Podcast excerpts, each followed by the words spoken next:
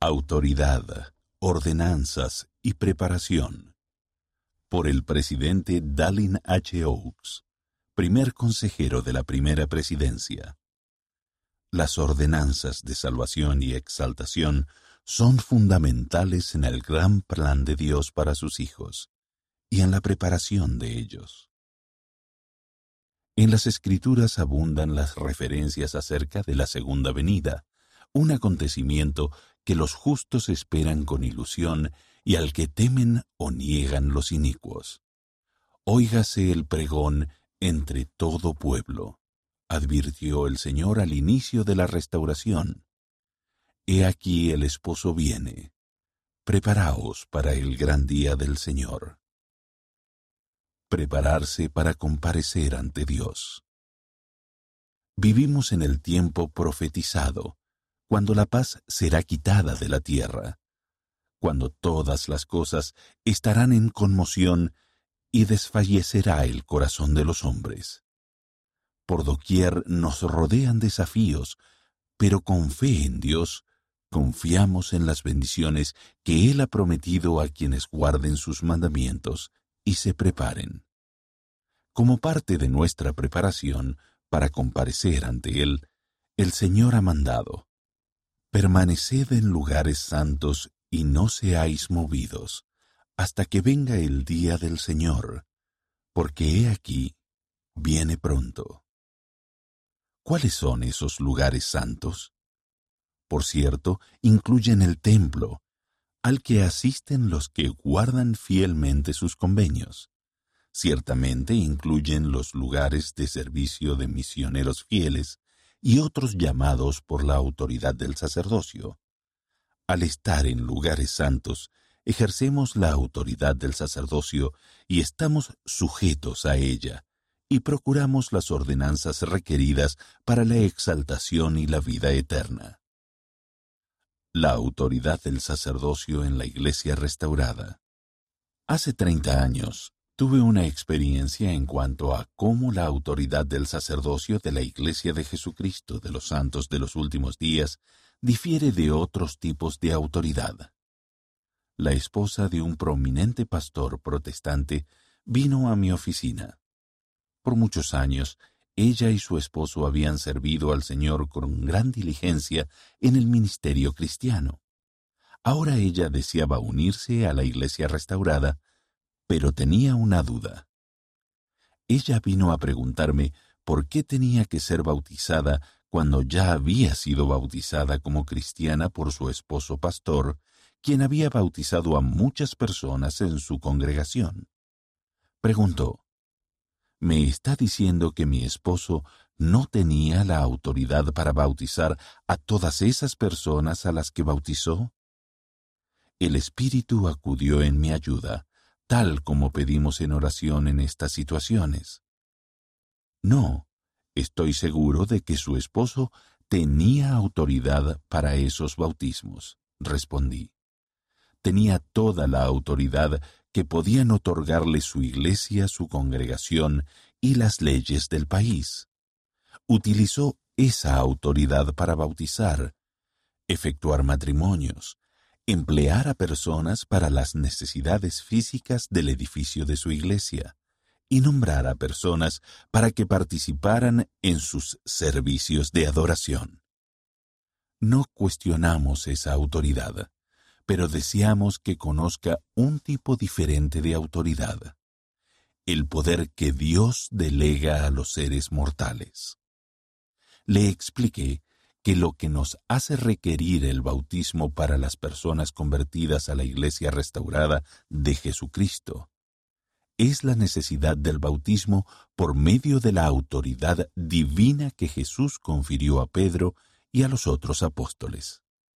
Con esa autoridad, Él les dijo que todo lo que ataran en la tierra sería atado en los cielos.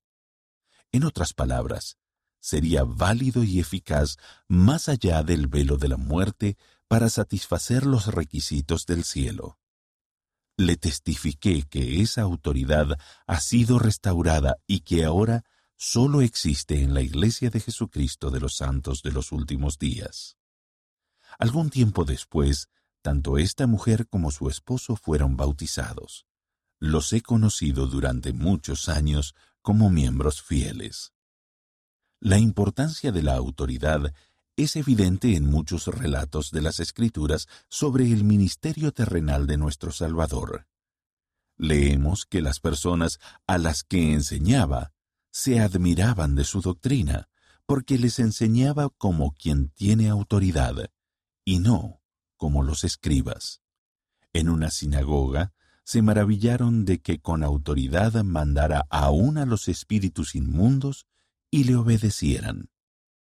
Jesús dijo a los inquisitivos escribas, que el Hijo del Hombre tiene potestad en la tierra para perdonar pecados. Posteriormente, los principales sacerdotes y los ancianos le preguntaron con qué autoridad hacía esas cosas. No cumplieron el requisito de él para que les diera una respuesta. Sin embargo, lo que él dijo e hizo después revela su respuesta. Cuando llamó a sus apóstoles, él los puso para enviarlos a predicar y que tuviesen autoridad para sanar enfermedades y para echar fuera demonios. Cuando él llamó a los setenta, les dio potestad. El Salvador tenía poder y autoridad divinos, y los compartió. Como dijo Juan el Bautista, el Padre ha puesto todas las cosas en sus manos. La función de las ordenanzas. Los ejemplos más conocidos del ejercicio de la autoridad del sacerdocio tienen que ver con las ordenanzas.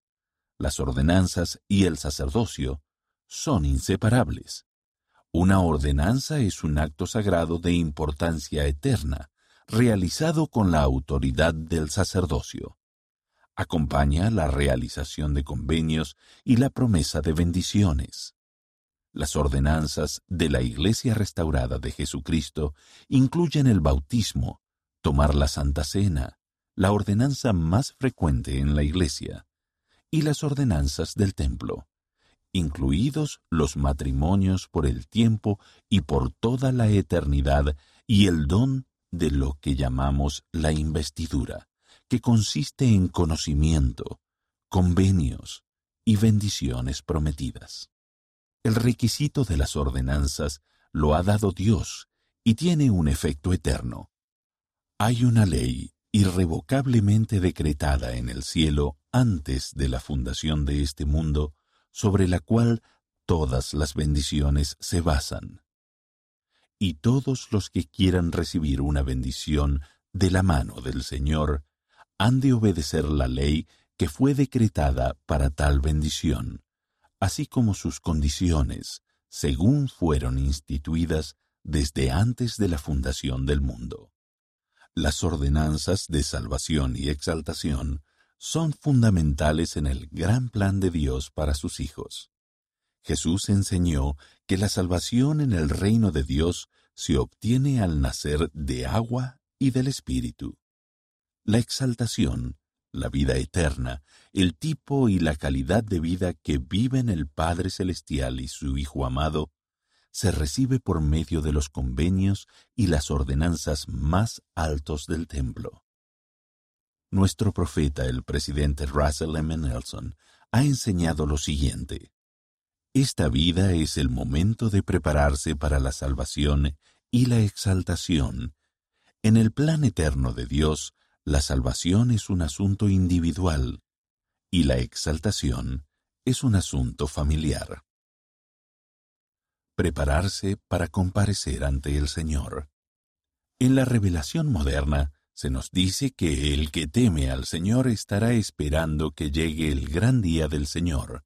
Sí, las señales de la venida del Hijo del Hombre. En el período final, antes de concluir su ministerio terrenal, Jesús habló de su segunda venida.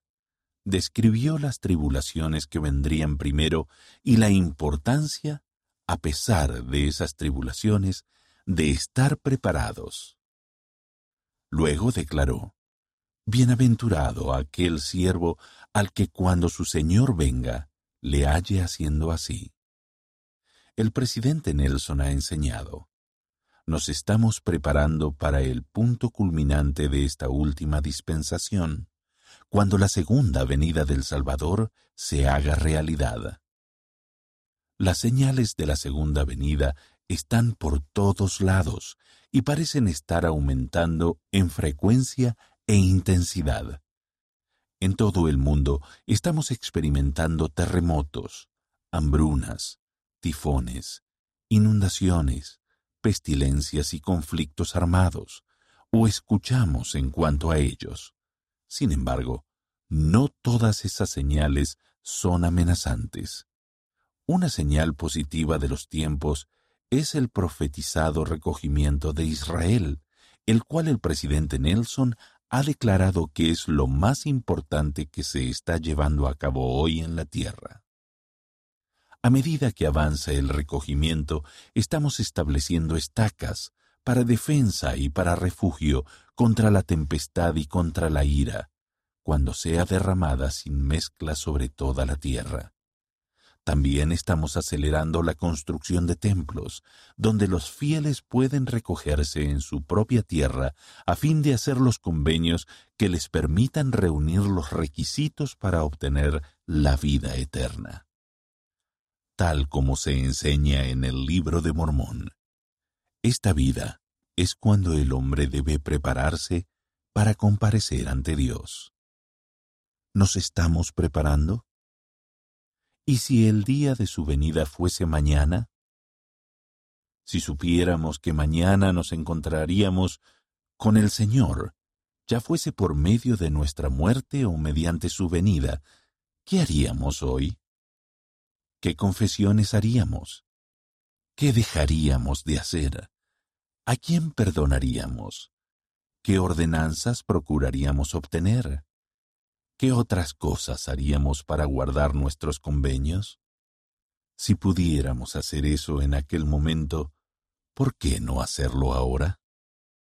Si nuestras lámparas de preparación están agotadas, empecemos de inmediato a reponerlas.